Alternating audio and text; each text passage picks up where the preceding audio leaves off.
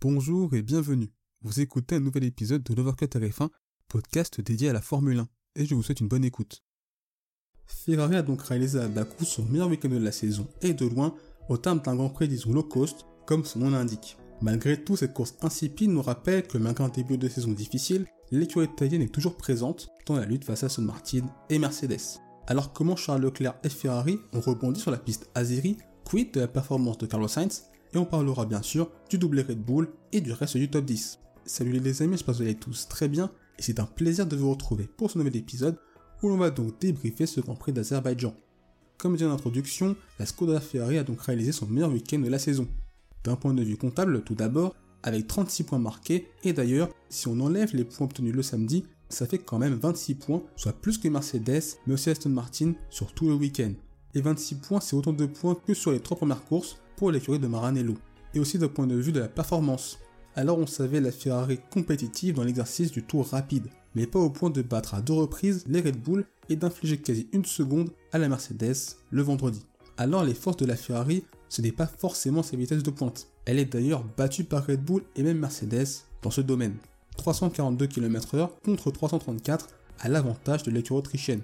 Mais là où la C23 a été plus forte, comparée à la RB19, c'est dans le deuxième secteur et toutes les phases de réaccélération où l'on observe que dans les sorties de virage, la Ferrari a très souvent l'avantage avant d'être rattrapée en bout de ligne droite. Et l'énorme différence faite par le monégasque se fait surtout à la sortie du château et le virage 15. Une troisième pole position de suite sur ce circuit, signe qu'il est également très à l'aise, ce qui a pu aussi favoriser la belle performance de Leclerc à bord de sa monoplace. Et malheureusement, tout cela n'aura pas suffi. Car en course, une fois les monoplaces chargées en essence, la SF23 n'est plus en capacité d'utiliser ses forces, contrairement à la Red Bull parfaitement à l'aise dans les longs relais. Et en analysant d'ailleurs le rythme de course, à partir de la fin de la safety car, on constate que Charles Leclerc a concédé en moyenne une demi-seconde au tour face aux deux Red Bull très proches en termes de rythme, avec par moments quelques tours où l'écart pouvait atteindre la seconde. Cette différence de rythme explique parfaitement le fait qu'en début de course, Leclerc a été impuissant contre Verstappen puis Perez, avec en plus la vitesse de pointe à l'avantage de Red Bull. Mais le monégasque a su résister face à Alonso en affichant très bon rythme, des tours 15 à 40 par rapport au pilote Aston Martin, avant d'être plus en difficulté sur les 10 derniers tours où le pilote espagnol revenait très fort à coup de plusieurs dixièmes au tour. Pour le cheval cabré, c'est donc le premier podium de la saison, qui récompense un excellent week-end de la part de Charles Leclerc, week-end qui contraste avec celui de Carlos Sainz qui a souffert du début jusqu'à la fin en difficulté sur un tour, 8 dixièmes plus lent que Charles Leclerc lors des qualifications et une demi-seconde lors des qualifications sprint. On a clairement vu un pilote en manque de confiance et de feeling sur la piste Azeri. Le VEC en qualification, il est souffert dans le secteur 2 par rapport à son équipier, perdant près de 6 dixièmes et le parfait symbole d'un pilote mal à l'aise. Et malheureusement pour lui, ça s'est confirmé en course. À partir du 15e tour, il concède en moyenne 6 dixièmes face à Leclerc et Alonso. Il n'y a pas un tour dans ce relais en dur où il est plus rapide que son équipier tellement il est en difficulté qu'il retenait derrière lui Stroll puis Hamilton. Et je pense que dans ce cas, une image vaut parfois mille mots. Et résultat des comptes, il achève cette course 24 secondes derrière Leclerc. 24 secondes. Et le tout en 35 tours. Bref, un week-end oublié pour l'Espagnol, mais qui est quand même dans la continuité d'une saison où il n'est clairement pas convaincant. Et avec cette performance de Charles Leclerc, Carlos Sainz va devoir vite se ressaisir. Malgré le fait d'avoir été battu à la régulière et ce à deux reprises dans l'exercice du tour rapide, Red Bull a confirmé sa supériorité sur les longs relais durant ce Grand Prix.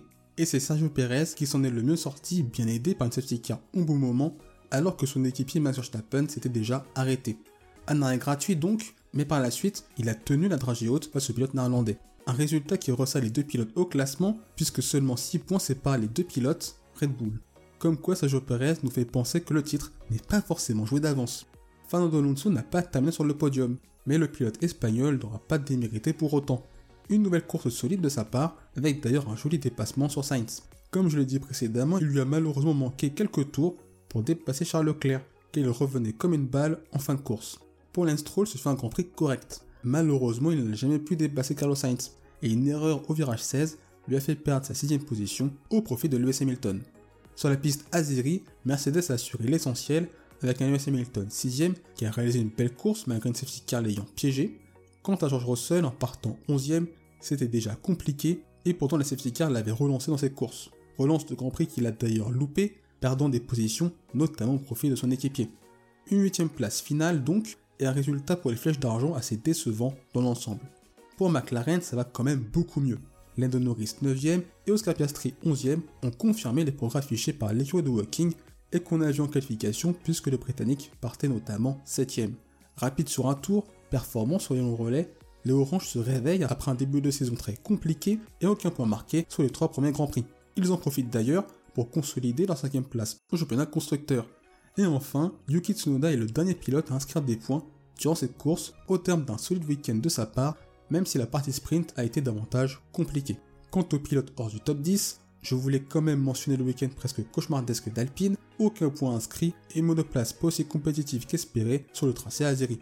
Et aussi la polémique en fin de course avec l'arrostant d'Esteban Ocon et les officiels qui préparaient déjà le podium, la cérémonie, avant même la fin du Grand Prix. Ajoute à cela la présence de photographes et membres de la FIA en plein milieu de la voie des stands, au moment même où le français s'arrêtait pour changer de pneu.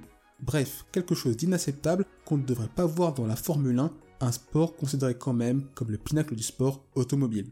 Finalement à Bakou, beaucoup imaginaient et espéraient un week-end chaotique, presque de survie, et pas ce Grand Prix plat au possible. Et comme je l'ai toujours dit, le spectacle ne se décrète pas, et il serait sans doute temps que les dirigeants de la Formule 1 s'en aperçoivent. Merci d'avoir écouté cet épisode. S'il vous a plu, n'hésitez pas à vous abonner au podcast de Voir que TF1 ainsi qu'à la chaîne YouTube. C'est une façon de soutenir le projet et également de ne pas manquer les prochains épisodes. N'hésitez pas également à partager cet épisode à vos proches. On se retrouve les amis très bientôt. D'ici là, portez-vous bien, je vous souhaite le meilleur. Salut